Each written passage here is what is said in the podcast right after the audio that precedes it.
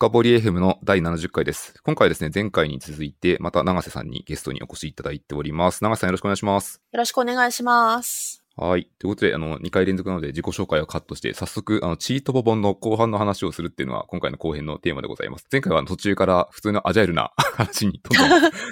ずれていったので。脱線しました今日はね。はい。後半はチート本の後半の話をしたいと思います。で、どこまで前回言ったかっていうと、4つのチームはそれぞれ何ですかっていうのを簡単にご紹介いただいたっていうのが前回のチート本の中身でしたと。で、今日やりたいのは、その4つのチームってそれぞれ関わりを持つんですよね。で、関わり、まあ、つまりこう、一種のインターフェース、振る舞いって言ってもいいかもしれないですけど、関わるときにどうやってインタラクションするかっていうのも、この本に書いてあるんです。3つ。で、それぞれ私が言っちゃうと、コラボレーションと X アザーサービスっていうのと、あとファシリテーションっていう3つがあってですね、これなんでこんなに分かれてるんですかとか、そもそもこの3つって何ですかみたいなところをざっくり聞いてもよいでしょうか？はい。ざっくり聞かれてざっくり話せるかわかんないんですけど、これそのインタラクションっていうのを明確に、要は今どういうインタラクションなんだっていうことを明確にするっていうのがポイントだというふうに私は思っていて、でそのまあ一つ一つのそのモード、コラボレーションモード、エクサザーサービスモード、ファシリテーションモードって、さっき紹介したそのチームの関わり方の名前なんですよね。で、コラボレーションモードって、まあ説明していくと、コラボレーションモードっていうのは、その2つのチームが、その探索を目的として協力し合ってると。責任境界も不明確、曖昧で、その効率も悪いと。要は探索的に、こう、どうやって関わろうかなっていうのをやっているので、効率は悪いんだけれども、そこがその学習のポイントになっていて、学習は進んでいくというのがコラボレーションモードですと。さらにコラボレーションモードは、要は混ざ、責任強化も、ま、あの不明確っていうのは、その混ざり合って、その密接に協力するっていうことを書き方をしてますと。で、エクサザサービスっていうのは、さっきコラボレーションモードだと責任境界不明確っていう話をしてたんですけど、エクサザサービスはすごい明確で、一方のチームが、そのもう一方のチームが提供するものをサービスとして利用するという話ですね。例えば、チームの話で言うと、プラットフォームチームが提供しているプラットフォームをストリームアラインドチームが、えーサービスとして利用するみたいな、そういう関係性。これ分かりやすいかなと思います。ファシリテーションモードっていうのは、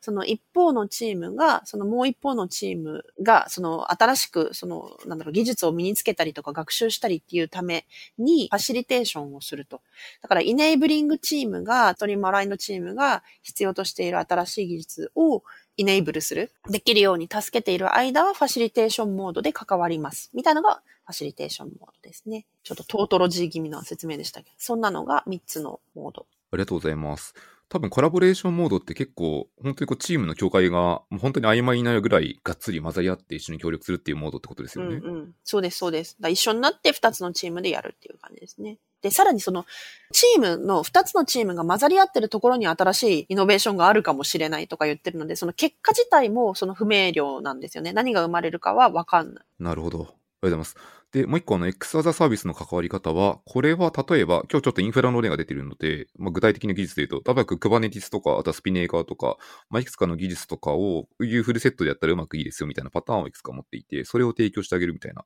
イメージで合ってますか？そうです、そうです、合ってます。チーム間のインタラクションを、あの、極力まで減らすんですよね、X アザーサービスって。要はそのタッチポイントをすごく、あの、小さく、その明確に定義するので、例えば API とか、その境界っていうのをがっつり置いて、みんなで知ってなきゃいけないことっていうのを減らすことによって、その認知負荷を下げたいと。何でもかんでもみんな知ってる情報が公開されていて、その辺に情報が散らばってるって状態がいいわけじゃなくて、要は何でも共有しましょうみたいなのがいいわけじゃなくて、任せられるところっていうのは、そのエクサザサービスとかのタッチポイントで利用すると、サービスとして利用するっていうような感じにする。認知負荷を下げるっていうのがポイントですかね。うん。よくある例だと、例えばこれ Amazon の内部のチームとかって API で会話するみたいな、まあ、有名な、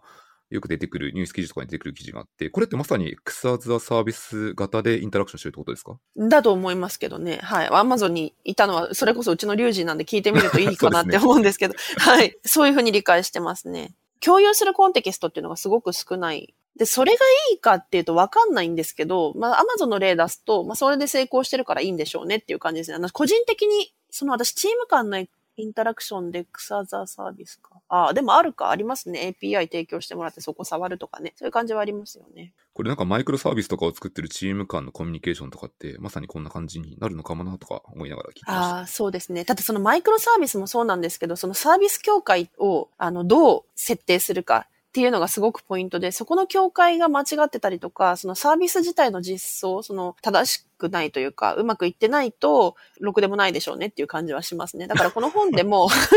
そのプロダクトマネジメントとか、そのサービスマネジメントみたいな、その責任、境界をどういうふうに置くかっていうのが非常に重要だっていう話をしてますね。だからエクサーザサービスって、そのインタラクションとしては分かりやすいんですけど、そういう状態を作れるような、その切り出しの責任境界の置き方っていうのは、そうは簡単じゃないんだろうなっていうふうに思います。なるほど。確かに言われてみれば、プログラマーはこう API で話をするのは慣れてるので、概念的に言えば、あ、そんなインタラクションねってわかるんですけど、実際にどこで切ればいいかっていうと、それ別のスキルですね。そうなんです、そうなんです。そうなんですよ。だからこの本の、まあ、ちょっと話ずれますけど、本全体も、その組織設計をするのに、エンジニアリングの、あの、能力が必要だっていう話をしていて、だから API ねっていう概念がない人が、この本を読むと何のこっちゃってなるかもしれないですね。はい。で、ちょっと戻ると、こう、確かにサービス協会の切り方自体も確かこの本は何パターンか紹介してくれてると思うので、まあ、手数を知るっていう意味では読むと良いですね。そうですね。ありがとうございます。で、最後もう一個の interaction mode のところでファシリテーションっていうのは紹介されていて、これは新しい技術とか、その辺をこう取り入れるために関わっていくっていう方法なので、例えば、まあ、具体例だと、そうですね。まあ、 stream-aligned team でこれからフロントエンドやりたくて React を勉強したいみたいな場合とかに、それを手伝ったりとか、そんなイメージで合ってますか？そうですね。そういうふうに、あの、思ってます。例えば、それもそうだし、まあ、いろいろ考えられますよね。 enabling team を想像すると、 enabling team との関わりっていうのがもう、ファシリテーションモードになっていくので、例えばその、テストの自動化をこれから導入したいんだとか言ったら、もうそういうチームがファシリテートしながら、ストリームアラインドチームに対して、テストの自動化を導入するところを手助けすると、そういう時にファシリテーションモードになるんですよね。っていうのは、すごい、これもわかりやすいかなっていうふうに思います。助けてあげる。モードですね。うんうんうん、なるほど。ありがとうございます。もう一個だけ聞いてみたいところがありました。あの、特に X アザーサービスのところで聞いてみたいところがあって、直感的になんですけど、ドキュメント作るのめちゃくちゃ重要になりそうだなって気がしていて。ああ、そうですね。だからさっきもちょっと言いましたけど、その話で言うと、その X アザーサービスって、そのサービスの定義がすごい難しいから、そう、サービスが定義さえできれば結果的にドキュメントには落ちるかなと思うんですけど、まあそこを含めてドキュメンテーションがっていうのはその通りかなっていう気がしますね。だから要は明確で定義ができるものなんですよね。エクサーザーサービスって。ありがとうございます。じゃこのところで3つのインタラクションモードも軽く触れられたと思うので、あとですね、最後にちょっと本の中でおまけ的にもうちょっと聞いてみたいところがあって、これ、先に聞けよなんですけど、何度も何度も今日認知負荷、英語だとコミュニティブロードかなっていうのが何度も出てきたんですけど、そもそも何ぞやっていうのを一個だけやっぱ聞いておきたくて、これ何、何ですか？認知負荷って要は知ってなきゃいけないことが多すぎると、脳がパンパンになるので、知りたくないんですよね。なんでその、で、もう一つはその人、個人もそうですし、チームとしての認知負荷っていうのがあって、その自分たちの仕事をする上で、あれも知っておかなきゃ、これも知っておかなきゃいけないとか、あとはここも気にしてなきゃ、おかなきゃいけないとか、っていうような、その認知しなきゃいけないことが増えると、それが負荷になると。で、それがまあ、要はチームのその速度を遅くしたりとかするわけですよ。なので、それを認知負荷と言っていて、その例えば、えー、エクサザーサービスみたいな感じで、境界を明確にすることで、その先の中の話、例えばプラットフォームの中の話は知らなくて、API レベルで知っておけばいいみたいな風に、負荷を下げることがポイントで、ストリームアラインドチームのそのフローをよどみなくするためには、そのチームのインタラクションモードもそうですし、他のチームがあるっていうのは全てこう認知負荷を下げるためにあるんですよ。まあ全てって言ったら言い過ぎかな。でもまあその認知負荷がすごいテーマで、それを下げるためにあるというのが出てきますね。なんか一言で言えないですけど。でも認知負荷っていう言葉って、コグニティブロードって、ロードって道じゃなくてあのロードバランサーの。あの、コグニティブロードって、あの、私不勉強なんですけど、いろいろ出てきてる話なんですかね。私この本で結構知ったんですけど、認知負荷っていう概これ多分ですね、心理学が好きな人は結構見にしてるかもしれないですね。そうなんですね。すみません。それはあんまり知らなくって、まあ、しかもソフトウェアの文脈だとあんまり出てきてないですよね。そうですね。多分関係したところでソフトウェアのエンジニアが知ってることだと、多分ワーキングメモリーっていう情報処理心理学の言葉で出てくるところに近いかなと思いますね。なるほど。なるほど。そうですね。勉強になります。その、認知負荷ってその個人のものでもあるし、チームのものでもあるから、そのスモールチームにするのは何かっていうと、扱える、要は自分たちに扱えないような情報量って扱えないんですよね。なので、そのチームのサイズもその認知負荷に合わせて設計するというか、する必要があって、そうすると、あの、必然的にスモールチームからスタートすることになるんですよね。そこの能力があるチームとか組織であれば、そのワンチームとか一つの組織の人数、そのダンバー数っていうのが出てきてますけど、その最適な人数とか規模っていうのは広げることはできるけれども、最初はまず小さく始めるっていうのはその認知負荷の点でもリーズナブルかなと、その通りだなっていうふうに思いますね。で、その自分たちの認知負荷もそうだし、他の人の認知負荷を最初にする、あの、びっくりしない設計の話、クリーンコードにも出てきますよね。その設計は人を驚かせるべきじゃないというか、いうのが出てくると思うんですけど、もうそれと同じかなって気がしますね。なるほど。これちょっと逆説的にさっきこうダンバースのとこで言うと、アンチパターンを上げると、いきなり大きくやろうとすると失敗する可能性が高そうですね。そう。だからもう読者の方にお願いとしては、多分そのエンジニアリング、そのアジャイルからなんとかってさっき言ってましたけど、スモールチームの価値が分かっていてこの本読んでる人じゃなくって、いきなりこう組織設計するぞって言ってこの本を読んだ人がもしいると、リスナーの中にいるとするとお願いがあって、これを読んだからっていきなり、よし、じゃあそこにストリームアラインドチームとを作って、ここにプラットフォームをチームを作って、ドカンと始めるぞみたいなことを絶対にしないでほしいというのはお願いですね。あの、なんかね、大きな設計をしたがる人っているんですよね。だからそれは本当にやめてほしい。まあ、そ、それで、どう、あの、なんていうの、本のせいにしないでくださいって感じですね。そうですね。あの、いるだろうなと思って聞いてました。いやー、そう。いるかな？いるかな？この、深掘りの読読者じゃないや、リスナーの方にもいるんですかね？深掘りのリスナーは少ないかもしれないですけど、この本をたまたまこう書店でそうそう。手に取って読んでしまった場合に、あ、こういうふうに組織デザインすればいいんだっていう感じに理解をして、いきなりこう全部区切り始めたりすると、あ、これ多分カオスになるなっていう。カオス、カオス。そう、それは本当に、だからその本にポップを書いておきたいですね。その、そういうふうにしないでくださいって。だから深掘り、深掘りのリスナーにじゃあお願いしたいのは、まあ、この本いいよって言って社内で評判になってたりとかした時に、ズバッと組織設計をしたがりそうな人がいたら、そういうことじゃないですよっていうのを啓蒙するというのをぜひリスナーの方にはお願いしたいところですね。ベースにあるのは、本当その価値をちゃんと届けるスモールチームが重要であるっていう概念がそうなんです。ですね。そうなんです。だからスモールチームでデリバリーができない、しかもそのフィーチャーチームとしてのデリバリーができないかったら、まだその先にあの進むべきではないというふうに思います。元も子もないんですけど。どまずスモールチーム、ちゃんとできるスモールチームを育てる、作り上げるべきだっていうのが、まあ、その大前提にあるってところですね。そう、そう、かつ、かつフィーチャーチームですね。コンポーネントじゃなくてフィーチャーチームで、もう小さくてもいいんでデリバリーができるというのがポイントになってくると。なるほど。ありがとうございます。これが、あの、認知負荷っていうところのテーマでした。なんか話ずれたな。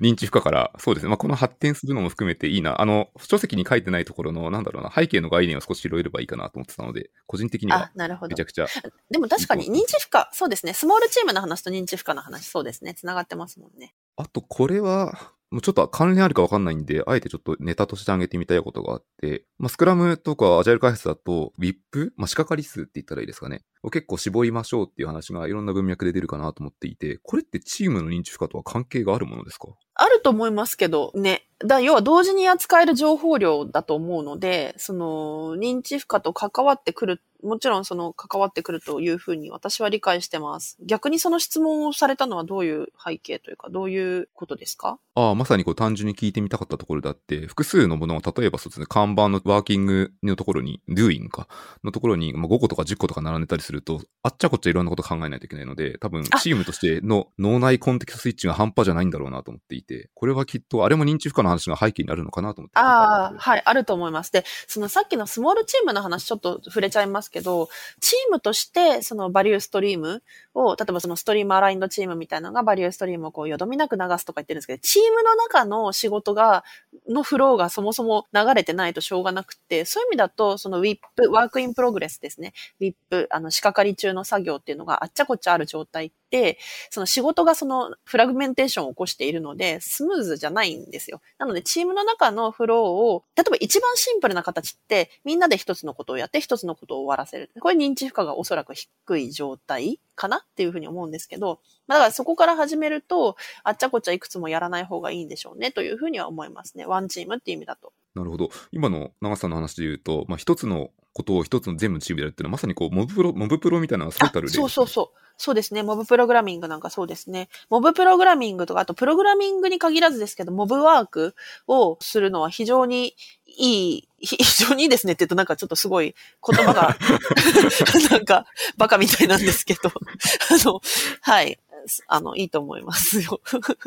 モブワークの話、なんだっけな、コラボレーションモードだ。コラボレーションモードで、その二つのチームが密接に関わるときも、モブプロとか、まあ、ペアプロもそうですけど、えっ、ー、と、ホワイトボード見ながらみんなでケンケンガクガクやるとか、ああいうのがすごい良いよっていうふうに書いてあったので、ワンチームもそうですし、要は密接に働くにはモブプログラミングっていうのはもう当然有効な手法ですよねって感じですね。うん、確かにこう新しい概念とかを学ぶときに一緒にコード書きながら、まあ、必要によってコンセプトとかをホワイトボードで説明されてみたいなことやったらすごく速度上がりそうっていうイメージはあり、湧きますね。そう思います。でもどうなんですかね私結構、あの、ジムコプリエンっていう、えっ、ー、と、スクラムのトレーナーで、あの、有名な人がいますけども、彼が、えっ、ー、と、私に、あなたはビジュアルの人だから絵に描いた方がいいよって言われたことがあるんですけど、まあ、そのぐらい、結構絵に、ホワイトボードとか紙があったらそこに書いて説明するっていう言葉で言ったりするより、その方が私は得意なんですけど、そうじゃない人もいるので、逆になんかそうじゃない、ビジュアルじゃない人絵心がない人って意味じゃないですよ。あの、ビジュアルじゃ、のことが得意じゃない人っていうのは、どういうのが得意なんですかね？そのなんか、二元論じゃないですけど、ビジュアルの反対ってなんだろう？テキストで書くことがオーディオですかね？わかんないですけど。あなるほど。まあ、でも黙って絵描くわけじゃないですからね。あ、でも確かにオーディオで、そっか、確かに、ビジュアルでやってる時って、喋りながら整理して出来上がった絵の方がいいから、喋ってることを支離滅裂かもしれないですね。そういうことを言われてる、うん、あの、た、ただの、なんか友人の例ですけど、書籍で本を読むよりも、 Audible とかの頭に入ってくるっていう人がいたりするんですよね。なので入るタイプが違うんでしょうね。ねああ、なるほど。 Audible 右から左なんですよね、私。あの、やめちゃいました、有料。有料会員をやめてしまいました。なんかそういうのがあるので、その人のタイプによって上手い人は使い分けるのかなとか思いながら、はい。なるほどね。コミュニケーションするときは思いますね。はい。余談でした。はい。ということで、後半は、もう時間的に結構ギリギリになってしまったので、最後にですね、ちょっとネタ帳にも書いてないことを一個聞いてみたいなと思ってたんですけど、この書籍をなんか訳されてる時で、なんかこれ実は大変だったみたいな裏話とかがあったら聞いてみたいなと思ってたんですけど、なんかありますか？だ言え言えるものは、まあ、カタカナが多いのと、これ、でも著者のことを悪く言うわけじゃないんですけど、あの、これ結構他の翻訳本にも言えるんですけど、用語とかがあんまり統一されてなくて、例えばそのチームタイプっていう風にカタカナで統一されてるのでスムーズに入ってくるんですけど、なんとかかんとかタイプとか、こう要は一つの用語で統一されていないものがたくさん出てきて、さらにその全部それをカタカナに置き換えてるとなんだかわかんないみたいなのがあって結構混乱して、その意訳じゃないですけど、そのあたりをその意味のある単語として統一して、その読者に向けてちょっとなんていうかな、オーガナイズしたところが実はあります。その点ですかね。カタカナが多かったことと、その出てくる用語が統一されていなかったので、あの、そのまま訳すと読みにくいだろうなということで。まあ、カタカナ用語はしょうがないんですけど、それ以外の概念に関しては、再編じゃないんですけど、うまい感じにまとめましたね。なるほど。現状側でちょっと揺れてたって意味ですよね。そう、揺れがすごかったんですよね。っていう人悪く言っちゃう。うん。これ役者の大変なところですね。で、しかも、こう、独自の用語を作ったり、独自の概念を、要はコンセプチュアルな本って、それが本意なのか、単純に、あ、揺れちゃったなのかがわかんないんですよね。で、あと多分これ時期も長めに書いてるっぽくて、あの、別の章で全く同じこうフレーズが出てきたりとかして、なんかの再録なのかなとか、こういうところもあったりとかしてですね。ただ、すごい良かった点は、今回あの、ちゃんと謝辞に名前書いてますけど、このチームトポロジーの本が、その翻訳される前から英語の現地で読まれていた人とか、そのチームトポロジーのコミュニティに、えー、貢献していた人たちがいて、まあ、それ以外の人もなんですけど、レビューワーとして関わってくださったので、すごいその、一見その読みにくい新しい概念がたくさん出てくるような本なんですけど、あの、それをすごい読みやすく砕いてやってくれたっていうのが、いろんな本やってますけど、今回特にそのレビューアーの力がすごく大きかったので、その過程を読者の人にお見せできないのが、あの、残念なんですけど、すごい良かったですよ。やりがいがある、やりがいがあるっていうか、やってもらいがいがあるレビューでしたね。はい、ありがとうございます。というところで、後編はこのぐらいでおしまいにしたいと思います。最後に私の宣伝をいつも加えておくと、このポッドキャストはハッシュの深掘りでフィードバック募集しておりますので、何かあればツイッターまで感想などお願いいたします。よろしくお願いします。ということで、えっ、と、前編後編にわたり2回とも出ていただいて、長瀬さんどうもありがとうございました。ありがとうございました。チームトポロジーよろしくお願いします。